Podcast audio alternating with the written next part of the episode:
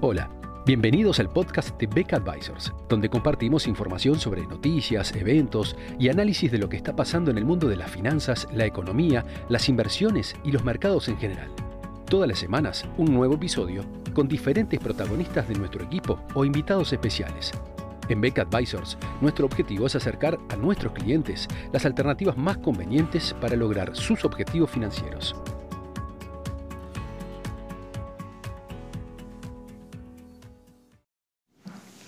La coyuntura nos lleva a analizar nuevamente el tema de las perspectivas de inflación a nivel internacional y su efecto sobre el mercado de valores. En consonancia con la publicación en Estados Unidos del índice de precios al consumo eh, el día 12 de mayo, se vio un fuerte nerviosismo en los mercados de capitales, tanto el día previo, martes, como también durante la jornada del miércoles 12 de mayo, entre las cuales, entre los dos días, considerando picos y valles en el, trading intradiario, el, el, índice accionario norteamericano, el Standard Poor's, llegó a registrar caídas de hasta el orden del 4% entre los dos días. Eh, una corrección fuerte, si se tiene en cuenta toda la tendencia con la, que venía creciendo este indicador, máxime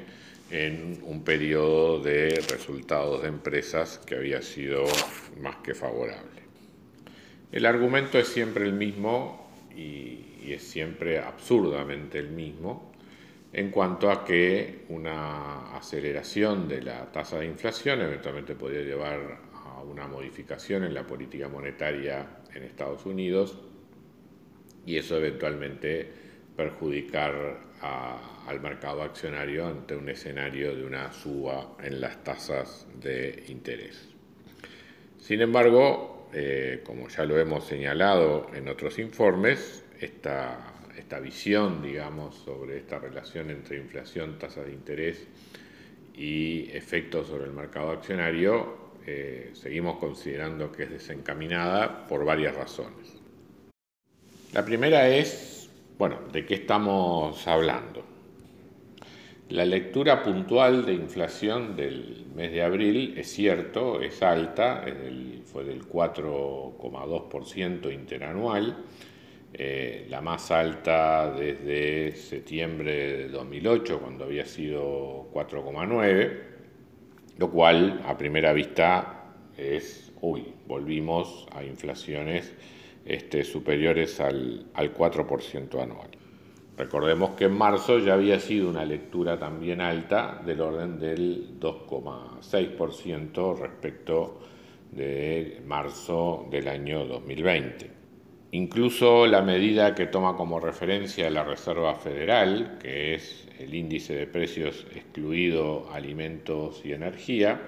eh, en el mes de abril creció un 3% comparado con abril del año 2020, eh, mayor también que el 1,6% que se había observado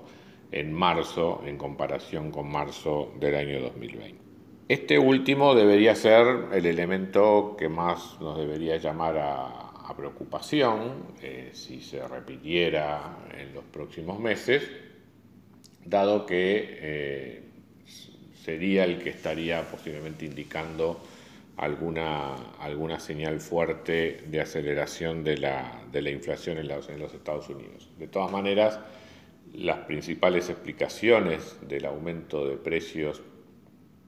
excluidos energía y alimentos, está en el rubro de autos y camiones usados, que creció a un significativo 10% durante los últimos 12 meses, junto con el índice correspondiente a las tarifas de aerolíneas, que también creció en el orden de un 10% en los últimos 12 meses. Eh, la interpretación que hace la Reserva Federal es que estos aumentos son fundamentalmente transitorios, y que en los próximos meses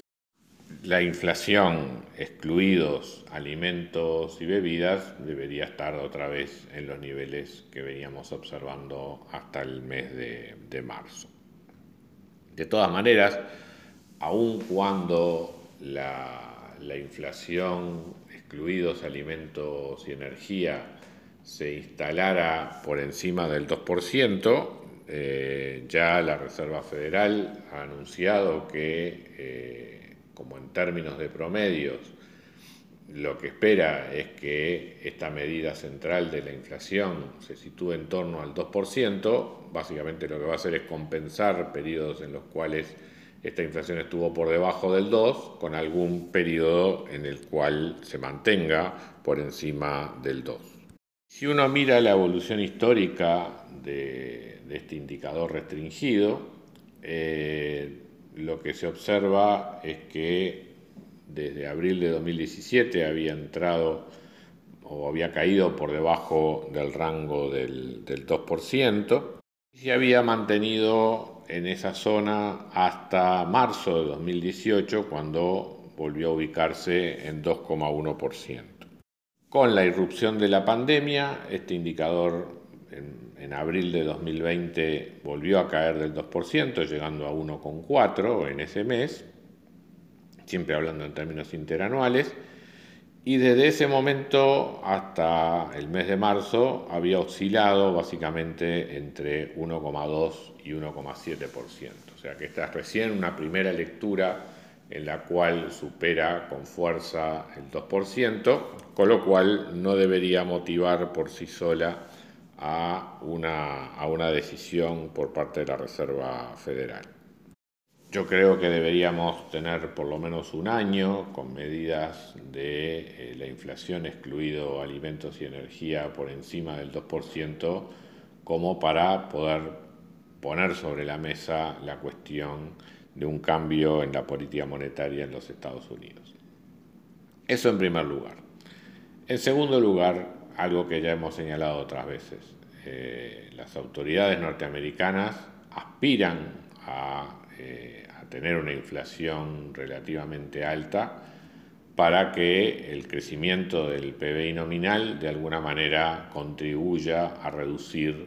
el desequilibrio fiscal y el alto peso de la deuda pública en ese país. Una aspiración que comparten junto con Estados Unidos las principales economías industrializadas del mundo que tienen también niveles de deuda muy elevados. O sea, el mantener el grado de inversión y especialmente el alto, la categoría de AAA en la deuda norteamericana, depende de un crecimiento del PBI nominal que justamente eh, ponga la, la, trayectoria de la deuda como porcentaje del producto en una senda decreciente en los próximos años, a menos que se haga un ajuste fiscal, cosa que por lo menos en la administración Biden es poco probable que, que ocurra.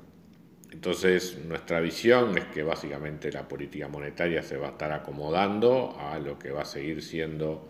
una política fiscal hoy por hoy expansiva, quizás moderadamente expansiva en los próximos años, pero con poca probabilidad de que eh, en los próximos cuatro años adopte un sesgo contractivo, sobre todo cuando la recuperación del COVID, si bien en promedio eh, parece ser fuerte, a nivel de, distintos sectores sociales eh, tiene eh, muchas, muchas diferencias y mucha dispersión. En esta misma línea, recordemos que uno de los principales compradores de deuda pública norteamericana es la Reserva Federal y por lo tanto eh, no creo que la Reserva Federal se haga un araquiri en su propio balance, digamos, haciendo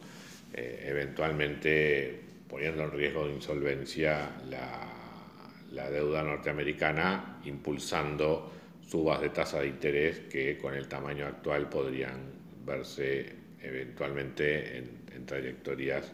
eh, no sostenibles a largo plazo. Así que pensar en tasas de interés reales positivas, significativas, mayores que la tasa de crecimiento del producto en los próximos años es un elemento poco probable. Así que, eh, a mi modo de ver, lo que más probablemente nos vamos a encontrar en los próximos años es con tasas de interés reales muy cercanas a cero, lo cual en un ambiente de inflación moderada nos lleva al tercer punto, o sea, el mejor elemento de protección contra la inflación en un escenario de inflación moderada, tasas de interés reales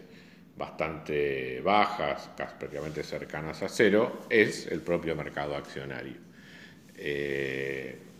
en definitiva, los, resultados de las empresas tienden a, estar correlacionados con la evolución de la, de la inflación y en un ambiente de bajas tasas de interés reales, esos flujos de fondos descontados hacia el futuro dan valuaciones verdaderamente atractivas. En definitiva, este, mantenemos lo que ha sido nuestra perspectiva hasta el momento, más allá de esta volatilidad que estamos viendo esta semana. Creemos que estos, justamente estos elementos no van a ser extraños en, en los próximos meses, o sea, este comportamiento